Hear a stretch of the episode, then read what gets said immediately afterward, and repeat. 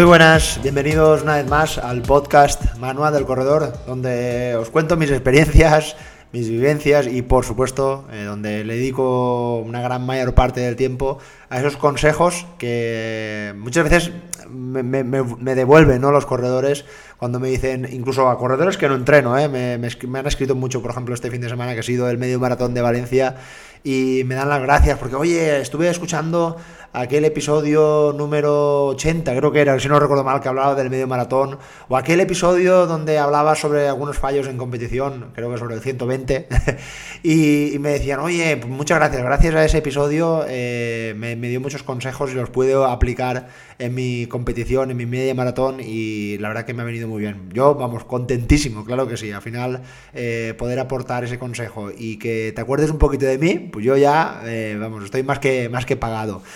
Bueno, eh, este fin de semana ha sido muy, muy, muy, muy duro y muy intenso para, para mí. Eh, no he corrido, no he hecho ninguna carrera ni nada, pero como ya os dije en el anterior episodio, he estado organizando una carrera eh, por montaña, que bueno, acababa el domingo a las 3 y poco de la tarde. Eh, ese día empezaba, el despertador sonaba a las 5 de la mañana, o sea, imaginaros ¿no? cómo ha sido el, fin de semana. Y es que ya no es solo el día de la carrera, eh, estamos hablando ya de semanas, estamos hablando de muchas reuniones, muchos quebraderos de, cabeza. Y bueno, pues os cuento un poco desde mi experiencia y desde mi perspectiva, ¿no? Cómo es el eh, ayudar a colaborar, a organizar una carrera. en, este caso, yo estaba más en la parte más técnica, sobre todo más dedicada a todo lo que iba o todo lo que se iba a desarrollar en la propia competición, es decir, la parte más deportiva, ¿no?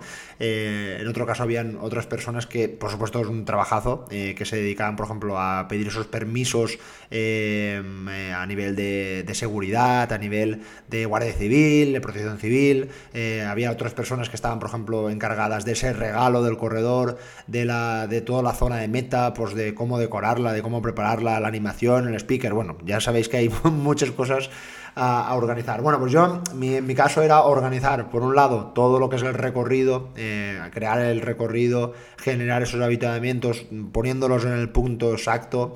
Eh, luego, mm, organizar un grupo de voluntarios, que en nuestra carrera estábamos hablando de unas 50 personas, donde tenía que colocar a cada corredor, a cada voluntario ¿no? en ese punto, justo para que el corredor no le hiciera falta de nada y eh, bueno, pues desde ese punto de vista, pues como podéis ver, hay muchos quebraderos de cabeza, porque una carrera por montaña, en este caso 21 kilómetros, bueno, al final salieron casi 22, eh, pues bueno, tienen muchas cosas a tener en cuenta. Y yo como corredor, eh, a mí me gusta ir a los sitios y disfrutar y prácticamente que esté pues lo más claro todo, no tener ningún cruce incorrecto, tener los habituamientos en el sitio correcto y esto como corredor yo no me lo podía perdonar que fallase, ¿no? Y en este caso, pues por lo menos lo intenté y por lo el feedback, ¿no? Que me llegó, todo el mundo estaba muy contento, eh, hay cositas, ¿no? Que por supuesto creo que se pueden mejorar, eh, pues una vez ya cuando lo transmites y lo planteas, cuando ya se, se, pone en práctica es cuando realmente ves donde se puede mejorar y donde podemos mejorar eh, estas cosas.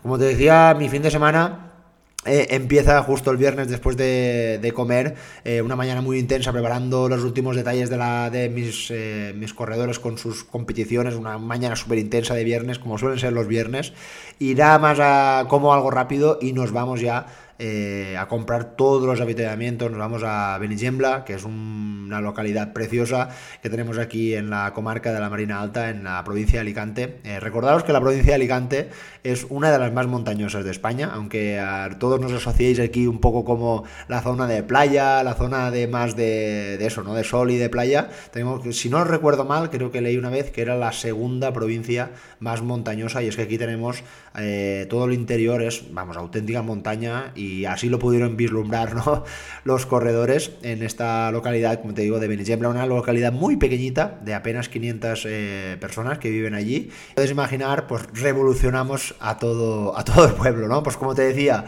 Viernes nos vamos a comprar todo el avituallamiento, lo llevamos, lo descargamos, lo preparamos ya y lo separamos para que cada grupo de cada avituallamiento lo tenga ya todo listo, todo preparado, con sus botellas, con sus eh, envases. Nosotros somos una organización que decidimos no, no poner vasos de plástico, que cada corredor se llevara sus recipientes, así que en ese caso fue bastante más, más fácil de, organizar. Luego nada más acabamos a las 7, nos fuimos a hablar con todos los voluntarios para organizarnos, para que todas las dudas se quedaran resueltas ya el, viernes por la tarde ya estaba con la voz ya un poco de tanto hablar, ¿no?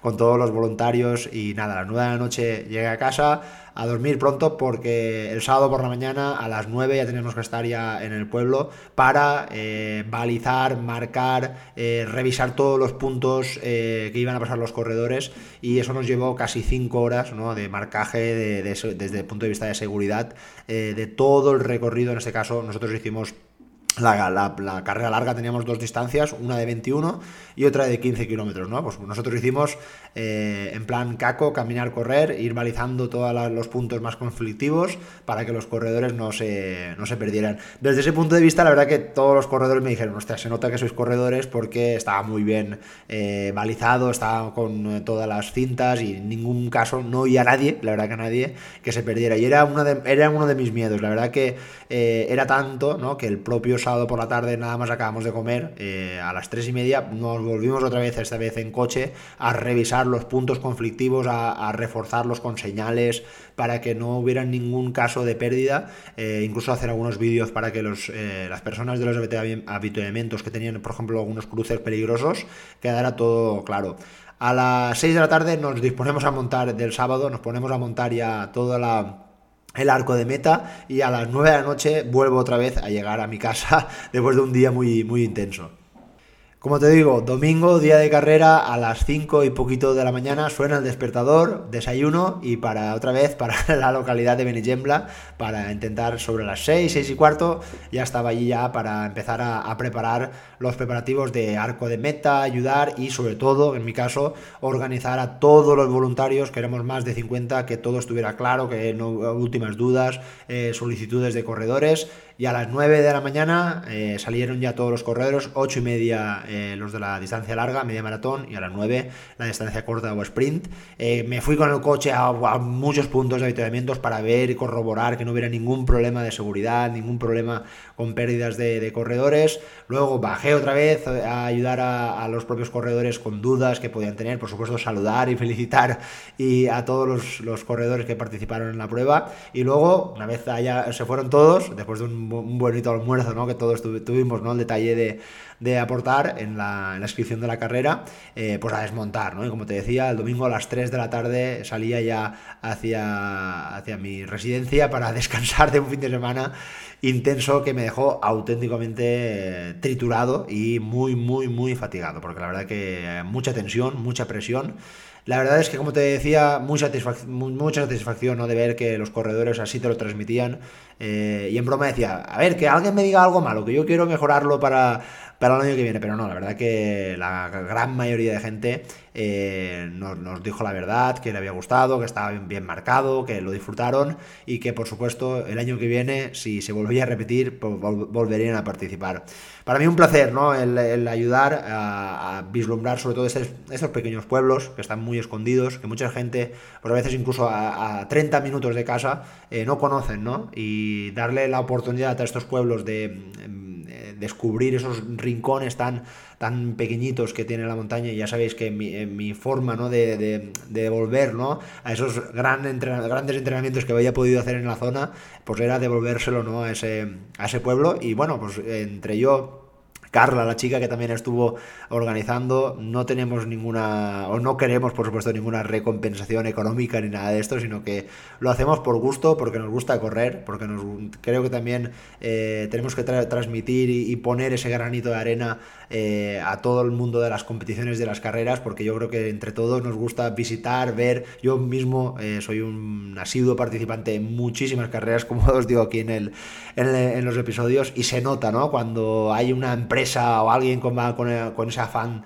lucrativo o cuando vas a esas carreras más de pueblo, más festivas y con un buen ambiente y eso es lo que quisimos transmitir eh, cuidando con mucho mimo a, todos los corredores y así nos lo hicieron saber a pesar de mm, generar un, fin de semana muy intenso y muy cansado, eh, ya volvemos de, nuevo a la carga y ya nos ponemos ya en modo entrenamiento otra vez para las próximas competiciones.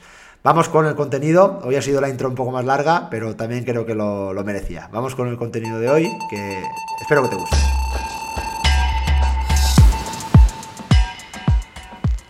Estar ahora mismo mirando esas zapatillas de, en, internet que has visto que mejoran el rendimiento alrededor de un 1%. Te estás tomando el mismo gel que el que hizo el récord del mundo el otro día en, eh, en, Chicago para intentar, pues ya que se lo toma él, pues tú también tomártelo, claro que sí. O copias lo que hace tu compañero que acaba de bajar de una hora 30 en el medio maratón de, de Valencia. Sinceramente, pienso que mejorar el rendimiento de cualquier corredor mm, no es difícil. Eh, yo creo que todos podemos mejorar nuestro estado de forma. El problema viene realmente cuando vienen las prisas, los periodos inactivos, eh, dejar de lado algunos entrenamientos claves o darlo todo en todos tus entrenamientos. ¿no? Eh, puede que te suenen de lo que te estoy hablando y por eso pues hoy voy a dedicarle este, este podcast, este episodio, pues un poco para hacerte reflexionar. Ya sabéis que yo soy muy de reflexionar, si no es el último episodio donde hablaba sobre la hipocresía, de, bueno, pues de la verdad que he tenido un buen feedback, ¿no? De muchos oyentes y me decían, oye, pues tienes toda la razón, o no, yo creo que no estoy de acuerdo contigo, por supuesto que yo siempre estoy abierto a que me escribáis, ahí abajo tenéis eh, em, la forma de comunicaros conmigo, que por supuesto yo os atiendo siempre, ya sea con esos comentarios que podéis poner en Evox, en Spotify o en cualquier plataforma, yo siempre os leo e intento eh, contestaros. Eh, como digo, sinceramente, yo creo que mejorar mm, realmente no es complicado. A ser un mejor corredor, yo creo con todo lo que he dicho en este podcast, yo creo que ya te he dado mucho material para que hagas un entrenamiento satisfactorio y alejarte de lo que no tienes que hacer o lo que no te va a hacer mejorar, ¿no? Y por esto, eh, por ese tipo de motivos, muchos corredores eh, no mejoran o por esto no, no mejoras, ¿no? En, tu caso. Eh, el primero, y yo creo que es el más habitual, vamos a decir, en muchos corredores amateurs, muchos corredores populares, y aquí es donde yo tengo, podría decir que casi todos los días un poco de batalla con, con mis corredores, yo, por supuesto, nunca obligo a nadie a hacer un entrenamiento y le digo, hoy mm, tenías que haber entrenado y no has entrenado y me has fallado. Yo nunca le voy a decir eso a un corredor porque, por supuesto, no es mi forma de ver los entrenamientos, sino que yo siempre mm, genero ¿no? que el corredor tenga una adherencia, que tenga libertad, por supuesto, en cambiarse los días de entrenamiento, pero lógicamente hay un mínimo estado de entrenamiento, o vamos a hablar más claro, eh, si tú quieres alcanzar ese objetivo, pues vamos a poner que tiene, necesitas un mínimo de volumen o un mínimo de entrenamiento para por lo menos defender eh, la distancia y por lo menos mm, afrontarla de la mejor forma posible, ¿no? Y aquí es donde yo creo que fallamos muchos corredores, ¿no? Y es hablando de la consistencia. La consistencia es, un poco para que lo entiendas, algo muy relacionado con eh, el sinónimo de regularidad, el sinónimo de constancia. Yo, creo que hemos hablado muchas veces y como te digo, la consistencia, es una palabra que me gusta mucho, es un concepto fundamental para todos los corredores y como digo, se refiere a la capacidad de mantener un estado o un rendimiento constante durante el mayor mm, proceso o tiempo posible, ¿no? Y aquí es donde realmente esto es difícil. Eh, yo creo que llegar a ese pico de forma, llegar a esa marca pues relativamente creo que todos lo hemos podido conseguir ese objetivo, esa marca, como te decía, pero realmente lo difícil, lo difícil es eh, mantenerlo a lo largo del tiempo, ¿no? Y aquí es realmente eh, uno de los motivos por los que no mejoras, porque tienes, eh, forma parte de tu día a día un entrenamiento, vamos a decir, muy irregular. Y es que, como te decía, era un sinónimo, ¿no? El entrenamiento regular eh, es fundamental y el implicar eh, a la carrera en tu día a día de una manera constante, respetando esas sesiones de entrenamiento eh, programadas de forma diaria, de forma semanal y por supuesto de forma mensual, esto puede que mm, suene un poco de sentido común, un poco de lo que está diciendo este tío tiene toda la lógica del mundo y no está diciendo nada nuevo. Ya, ya lo sé, que no estoy, estoy diciendo ningún truco ni estoy diciendo nada diferente, pero es algo que, repito, mm, cuesta mucho, cuesta mucho mantener esa constancia meses y años y años, ¿no? Y entonces aquí es donde realmente este es uno de los, eh, de los errores porque muchos corredores no mejoran. Eh, estamos hablando de mucha irregularidad. Eh, el mantener una alta motivación mm, es complicado. Eh, como digo, ser un corredor consistente, ¿no? También, por supuesto, implica mantener una motivación a lo largo del tiempo. No hablamos de una, motivación eh, única y exclusiva en este momento, que ahora, por ejemplo, cerca tenemos ya carreras muy emblemáticas como maratones, medias maratones que se acaban de celebrar o se van a celebrar. La semana previa, por supuesto, estamos de motivación a tope pero ¿qué ocurre una vez hayas cruzado la línea de meta, eh, hayas acabado? Pues a veces, como en esas primeras semanas, uno a veces necesita también un poco desconectar del plan. Pero vamos a ser claros, cuanto más tardes en volver a esa rutina, cuanto más tardes en, volver a ese hábito, eh, peor va a ser para tu rendimiento. Hay que hablar claro y hay que, hay que hablar, eh, como te digo, directo, ¿no? Y como te digo, no te va a servir de mucho prepararte a conciencia para un reto si luego mm, te vas a alejar durante largos periodos eh, del entrenamiento y de, esa, de esas competiciones que te van a hacer, por supuesto, eh, ir mejorando. Yo lo he dicho muchas veces, eh, creo que soy, he sido muy claro y de hecho el otro, el otro episodio de la hipocresía lo decía, ¿no? Y que te quede claro, grábate esta frase. Será más provechoso tener la capacidad de entrenar al menos tres horas a la semana durante un año ¿vale? Que tengas cuatro semanas donde entrenes siete horas. No, no, te quepa duda, si eres consistente eres constante durante todo un año, que solo puedes entrenar tres horas, pero son sagradas, no las puedes perder, te aseguro que va a ser mucho más provechoso de una persona que entrene en un mes 7 horas y en otro mes no entrene prácticamente nada, una hora o cero horas, ¿no? Esto puede que os suene, porque este, por ejemplo, en la época estival, en la época también invernal, por supuesto, de Navidad, es que tengo una comida, es que tengo que ir eh, con mi familia y no tengo tiempo, y tengo mucho trabajo, y es que, es que, es que, las excusas, ¿no? Las famosas excusas. Eh, vale, no hay ningún problema. Por supuesto, siempre hay que intentar sacar ese, ese tiempo que sabemos que es muy importante, pero mm, luego no te apuntes o no te quieres apuntar a un maratón o a un ultra si has entrenado en los últimos meses eh, tres horas. Porque es que a veces me, ocurre, ¿no?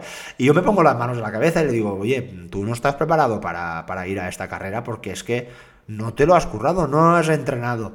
Y aquí es donde realmente vienen un poco los, eh, los disgustos y los calambres y los dolores eh, estomacales, ¿no? Que muchas veces lo asociamos porque me ha sentado mal ese gel o porque no llevaba el calzado eh, apropiado, pero nunca nos tiramos la culpa de que las últimas semanas, los últimos meses no he estado entrenando. Así que la mejor forma para mejorar, no hay ninguna duda, es luchar, esforzarte por mantener un equilibrio ¿vale? Que recordar, como os estaba diciendo, estoy diciendo un número, ¿no? De tres horas a la semana, que por supuesto esto es totalmente individual, que para unos pueden ser tres horas, para otros cinco y para otros diez, ¿no? Que por supuesto esto es algo muy, muy, muy, muy individual. Como te diga, como te decía, el objetivo es que luches por mantener ese equilibrio durante el mayor periodo posible. Sí que es muy importante que reflexiones contigo mismo y eh, veas un poco o ajustes a la realidad de tus objetivos, de, tus entrenamientos. Uno de los mejores ochocentistas, ¿no? creo que se llama así, o sea, corredores que hacen 800 metros. Eh, David eh, Rudisha, un corredor keniata que ha sido considerado uno de los mejores corredores de medio fondo en la historia del atletismo, que entre otras cosas ha sido medalla de oro en los Juegos Olímpicos o incluso eh, tuvo ¿no? el récord mundial en esos 800 metros. Bueno, ¿por qué te nombro a David Rudisha? ¿no? Porque dijo una frase que viene muy a, a, con lo que vamos a comentar. ¿no? no hay un entrenamiento duro solo hay un descanso insuficiente. Esto creo que es muy importante, muy interesante. Por supuesto, eh, el, llegar bien eh, muchas veces a generar ese entrenamiento lo más fresco posible, eh, con todas las, vamos a decir, todo preparado, listo, ¿no? Para que puedas disputar esa competición, ese entrenamiento. Pues a veces esto provoca que lleguemos a esa maratón, pues a veces un poco sobreentrenados, que lleguemos a ese entrenamiento de series un poco cansados porque yo te había propuesto, o tu entrenador te había propuesto, que eh, el día anterior hicieras un rodaje de 40 minutos en zona 1 o un entrenamiento muy suave y no fuera así, que al final se convirtiera en zona 2. ¿Por qué fue duro aquel entrenamiento? Bueno, pues a pesar de que tenía que ser duro, eh, es que no llegabas lo suficientemente descansado para afrontar ese entrenamiento. Eh, los corredores de élite lo tienen clarísimo que el descanso es, vamos, totalmente clave, ¿no? Y de hecho, dicho esto, mm, muchas veces me preguntan eh, también por mensajes, oye Mark, envíame un recovery o dime qué alimento me puedo tomar después de, de correr, qué me puedo tomar para recuperar mejor. Y te lo digo con mayúsculas, te lo digo con la forma más eh, alta posible. No vas a encontrar ningún suplemento o alimento con los poderes del descanso, con el poder de dormir, de descansar. No subestimes nunca el descanso. Recuerda que, como digo muchas veces, aquí se construyen todas tus adaptaciones, ¿no? Como eh, puse el otro día en redes sociales. El entrenamiento destruye, pero el que va a construir todo ese, ese periodo, esa adaptación, ese trabajo que has hecho es durante el descanso. Así que es muy importante que entiendas que el descanso también forma parte de tu entrenamiento. Es muy importante que escuches a tu cuerpo. Es muy importante que si has tenido, por ejemplo, eh, unos días con problemas digestivos, has tenido gastroenteritis, o has tenido fiebre, o has tenido COVID, por supuesto, eh, si tu entrenador te ha marcado que tienes que hacer hoy un entrenamiento de series, por supuesto, mm, si vas a hacer ese entrenamiento va a ser un entrenamiento durísimo.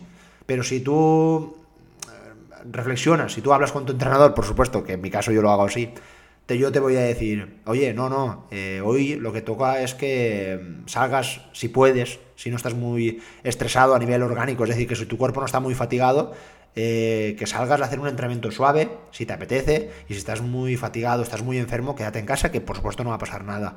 No tiene ningún sentido hacer un entrenamiento de series donde estás totalmente fatigado, donde estás totalmente eh, exhausto, ¿no? Y esto, por, ejemplo, también me mm, viene un poco al hilo de cómo es la recuperación después de un maratón. ¿Cuántos días tengo que ponerme a correr después de hacer un maratón? Bueno, pues seguramente veréis corredores que a las 48 horas se ponen a correr sin ningún tipo de problema, sin molestias, sin agujetas y sin dolores pero igual en tu caso necesitas dos semanas porque te has destruido muscularmente en los últimos kilómetros para poder alcanzar la línea de meta o para poder alcanzar la, la meta. La recuperación es totalmente individualizada. Y entonces, ¿por qué digo esto? Porque el descanso eh, hay que escucharlo, hay que tratarlo y aquí eh, la recuperación va a ser muy individual en cada uno de, vosotros y no va a ser ni mejor ni peor. No te sientas mal porque veas que el compañero de entrenamiento después de hacer un maratón el día siguiente ya está corriendo. Bueno, si él lo considera, si él cree que va bien y si él cree que mm, va, le va a ayudar a su entrenamiento, es él. Si tú te notas muy cansado, pues ostras, pues igual hoy, mira, hoy no me voy a ir a correr, voy a hacer algunos ejercicios de movilidad voy a hacer algunos estiramientos porque me apetece y lo quiero hacer, por supuesto. Todo lo que no sea estresar a tu cuerpo, que lo ayude, esto es muy importante, que lo ayude a regenerar, a descansar, va a ser muy importante. Y dicho esto, una de las cosas que nos hace eh, no mejorar, y esto creo que sí que es algo muy importante, es las lesiones. Y dirás, ¿y qué tiene que ver las lesiones con mejorar? Pues esto es muy fácil. Correr de manera constante, respetando siempre esos límites, ese estrés que te decía yo, va a ayudar a reducir el riesgo de lesiones. Y es que estar lesionado en muchas ocasiones es estar parado. Y estar parado es otra vez volvernos otra vez cuando estábamos hablando de aquella consistencia de entrenar tres días a la semana, donde estábamos como generando ese, eh, esa pared, ese muro, con ese granito de arena donde lo estamos invirtiendo todos los días, todas las semanas, para al final generar una adaptación que nos permita el día de mañana soñar ¿no? con poder completar un maratón o con poder completar una carrera de larga distancia, pues el no lesionarse, mm, esto provoca que no estés parado. Y si no estás parado, vas a mejorar. Y si está, tienes un entrenamiento muy irregular y mm, provocado por las lesiones, pues algunas veces el factor mala suerte, pues puede ser. Oye, que al final cada uno tenemos nuestra genética y hay personas, o, seguramente se te ponga a la cabeza algún amigo o un corredor que haga las cosas fatal, que no descanse, que haga series todos los días y no se lesione nunca. Pues mira, pues suerte por él. Y hay corredores que lo hacen todo bien y tienen, pues vamos a decir, una facilidad en lesionarse. Pues igual esos corredores nos tenemos que cuidar más, porque yo también me incluyo, yo creo que estoy más en el lado de los que nos lesionamos bastante, aunque tengo que decirte que en los últimos tres años me he lesionado muy poco y han sido todo molestias bastante llevaderas, a excepción del año pasado que tuve una ligera rotura fibrilar, que bueno, ha sido la primera en mi carrera o en mi trayectoria como, como corredor, pero puede pasar. ¿Por aquel, aquello por qué ocurrió? Pues posiblemente porque ya tenía una fatiga bastante alta, recuerdo en aquel momento, y por no darle descanso a esa musculatura, eh, me puse a hacer un entrenamiento de series, se juntó con que no calenté lo suficientemente bien y provocó ese pinchazo o esa micro rotura en eh, el solio, ¿no? Recuerdo que tenía mucho dolor, casi no podía ni, andar. Eh, esto yo creo que nos debe de hacer reflexionar en que no lesionarnos, en que en el que ser consistente, en el que ser constante, nos va a hacer siempre mejorar, ¿no? Esto yo creo que es algo muy interesante. Otro de los fallos que muchas veces, yo creo que aquí en el podcast, seguramente muchos de vosotros me conozcáis como el que siempre habla de la fuerza y como el que siempre dice que hay que correr lento, ¿no? Seguramente muchos de vosotros me conozcáis por eso y os guste un poco la filosofía que, os digo o no, o no estéis de acuerdo, que por supuesto aquí cada uno puede estar eh, de acuerdo o no. Bueno, pues uno de los motivos por lo que uno, uno no puede mejorar es siempre, siempre entrenar al límite, es siempre entrenar con el no pain, no gain, es decir, siempre a llegar al límite de esos entrenamientos, de esas carreras y siempre pues a tope, ¿no? Y yo lo digo fácil, yo lo digo siempre muchas veces a, mis corredores. Correr rápido es fácil, correr en las series, como digo, en los farlegs, en la parte rápida es fácil, pero correr lento no es fácil, es inteligente. Y esto, mm, aunque suene mal, no todos los corredores lo, tienen esa capacidad de decir, Oye, hoy, eh, este fin de semana he tenido, por ejemplo, en mi caso, que ayer hice un rodaje muy suave. Y solo, como te digo, hice un caco largo, pero muy, muy suave, porque claro, tenía que atar todas las cintas. Y hice pues esos 20 kilómetros, pero más caminar que correr. Fue un trekking, un trekking largo, vamos. Pero yo estaba muy fatigado, estaba muy cansado y para mí el lunes es el día de correr lento y de hacer fuerza. Me podría sentir un poco mal porque pensaría, ostras, no, no he entrenado mucho, venga, voy a intentar recuperar lo que he perdido este fin de semana. No, no, no. Eh, yo estoy muy cansado, aún lo estoy, me lo noto en mis piernas eh, y le tengo que dar un respiro a mi cuerpo. Con lo cual, la forma más inteligente, la forma más sensata es salir a correr, Fui a 5.20, 5.30, zona 0, zona 1, muy suave, para si hoy, martes, ya va un poco mejor la cosa, vamos a subir un poquito el volumen, vamos a subir un poquito la intensidad y vamos a ver cómo eh, se desarrolla el cuerpo. Lo que yo digo siempre, la gran mayoría de tus entrenamientos, si entrenas 7 días a la semana, la gran mayoría, si entrenas 7 días, 2 días tienen que ser fuertes y los 5 suaves. Y si entrenas 4 días, 3 días tienen que ser suaves y uno tiene que ser intenso. Algunos entrenamientos es normal que sean intensos y que incluso me, atrevería a decir que sean estresantes, que salgas de tu zona de confort. Que a veces puede darse el caso de que algunos corredores no lo hagan, ¿no? Como que no les apetece, que puede darse el, caso. Pero realmente donde se construye esa base, donde se construye el fondo, que es, vamos a decir, el denominador común de todos nosotros, donde tenemos que generar esa base, es corriendo lento, es corriendo a baja intensidad. Como digo, Correr lento es de personas, o corredores mejor dicho, inteligentes. ¿Cómo no? No podíamos olvidarnos de la fuerza. Y es que si tú tan solo te concentras en correr, eh, solo estarás entrenando, pues yo diría la mitad de tu potencial. La falta de fuerza es una de las principales causas de las lesiones y este viene un poco al hilo de lo que estábamos hablando de que cuando estás lesionado estás parado y cuando estás parado no mejoras, ¿no?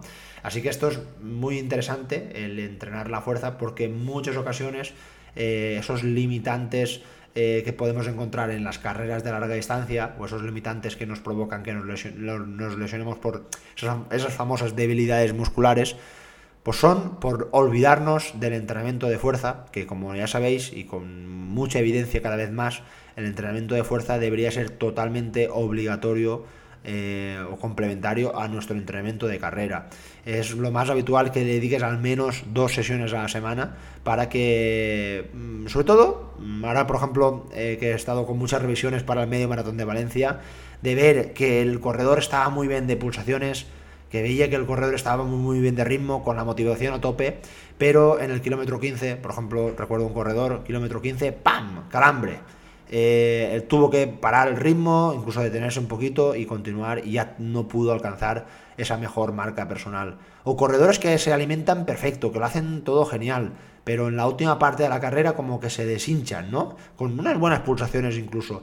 Pero es que me decían, es que no podía ir más rápido y estaba corriendo con unas pulsaciones relativamente bajas, pero es que no podía, no sé qué, me, como que las piernas no me respondían. Aquí tienes otro motivo de por qué es importante entrenar la fuerza, ¿no? Y yo creo que pueden ser algunos de los motivos, como estábamos hablando, de eh, por qué no mejoras, ¿no? Oye, si me dices por qué no mejoras y por qué no me dices por qué, qué tengo que hacer para mejorar. Venga, pues claro que sí, yo quiero que mejores, yo quiero que seas un mejor corredor, que disfrutes más de la carrera, que hagas mejores marcas y te doy cuatro consejos, apúntalo rápido, que siempre van a ser muy interesantes. La primera, individualización. Tu plan de entrenamiento debe estar planteado, como te había dicho anteriormente, a tu realidad, a tus necesidades, a tus características. Tus limitaciones, tus horarios, tus objetivos van a ser totalmente diferentes al resto o a otra persona. Así que el plan siempre se va a adaptar hacia tu persona. Es muy importante que crees una buena adherencia. Tu plan debe ser fácil para ti, no debe ser complejo, no debe ser para nada obligado. Proponte objetivos reales que puedes hacer sin hacer, si puede ser, eh, siempre, si, puede ser sin hacer grandes eh, sacrificios. Segundo, sé constante, sé consistente. Esto de correr no tiene secretos. Repetir, repetir y volver a repetir. Las grandes mejoras en tu, en tu estado de forma se van a alcanzar después de años. No, no hay atajos. No pienses que por empezar a correr ya vas a hacer tu mejor marca personal en, esa, en ese 10K dentro de tres meses. Tú vas a necesitar años. No busques esos atajos o esos caminos que puedes a veces te pueden hacer confundir. Porque lo que realmente existe es hacer las cosas bien, con responsabilidad, con paciencia, como te había dicho al principio, con muchísima consistencia. Tercero, prevenir. El entrenamiento de fuerza va a ser uno de los encargados de aguantar todas esas zancadas en tus carreras para alejarte de las lesiones. Una rutina de movilidad también va a ser muy interesante para reducir el riesgo de una mala postura y de lesionarte. Y como siempre hemos dicho aquí en el podcast, una buena técnica de carrera también va a ser sinónimo de que tu cuerpo responda de una forma o de una manera más eficiente.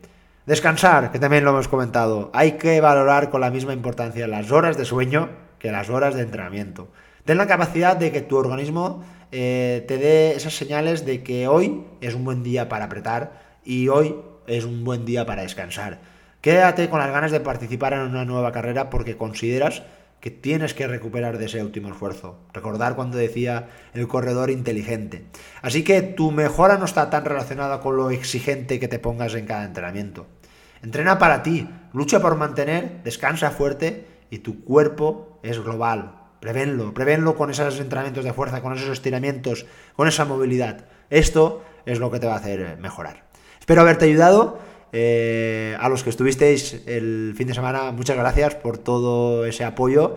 Eh, y nada, ahora a descansar unos días y a preparar próximos objetivos. Nos vemos pronto. Mi próximo objetivo va a estar ya en nada en la Beovia San Sebastián y luego en el Maratón de Valencia. Ya os auguro esos próximos objetivos que con muchas ganas vamos por esa segunda parte de la temporada. Venga, nos vemos.